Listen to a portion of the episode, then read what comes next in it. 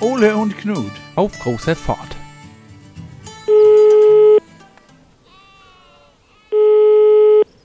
Jo, hier ist Knut. Jo, hier ist Ole. Moin, Ole. Jo, moin Knut, sag mal, bist du noch in Barcelona oder wo bist du jetzt gerade unterwegs? Nee, du, ich hab mir da jetzt in Barcelona einen Mietwagen geholt, ne? Und da bin ich schön durch Katalonien, hoch in die Pyrenäen. Und jetzt bin ich gerade in Andorra. In Andorra, das ist so einer hier, so dieser kleinsten Staaten so in, in der EU oder was, ne? Genau, die sind nicht in der EU, aber in Europa sind die.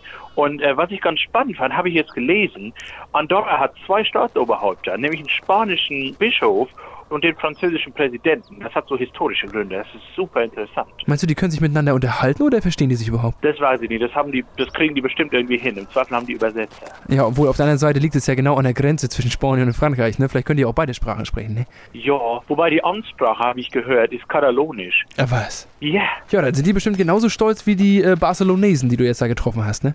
oh, das, das weiß ich nicht. Aber auf jeden Fall sind die stolz auf ihre Fußballnationalmannschaft, auch wenn die nichts gewinnen. ja, wenigstens haben sie eine bei so wenig Einwohnern. Wie groß ist die Hauptstadt? Die äh, Andorra la Vella, wo ich gerade bin, hat 22.000 Einwohner. Das ist quasi nix. 22.000, das ist ja quasi so viel wie hier zwei Vororte von Freiburg zusammen, oder was? Ja, ich sag's dir. Aber apropos Vororte von Freiburg, hast du schon in irgendeinem Vorort Weihnachtsgeschenke gekauft? Ja, du habe ich tatsächlich, weil in Leyen, weißt du, da draußen, wenn du da ein bisschen äh, in den Norden hochfährst, da gibt es Ja. tatsächlich so ganz gemütlich äh, so kleinen Weihnachtsmarktstände mit so Keramik.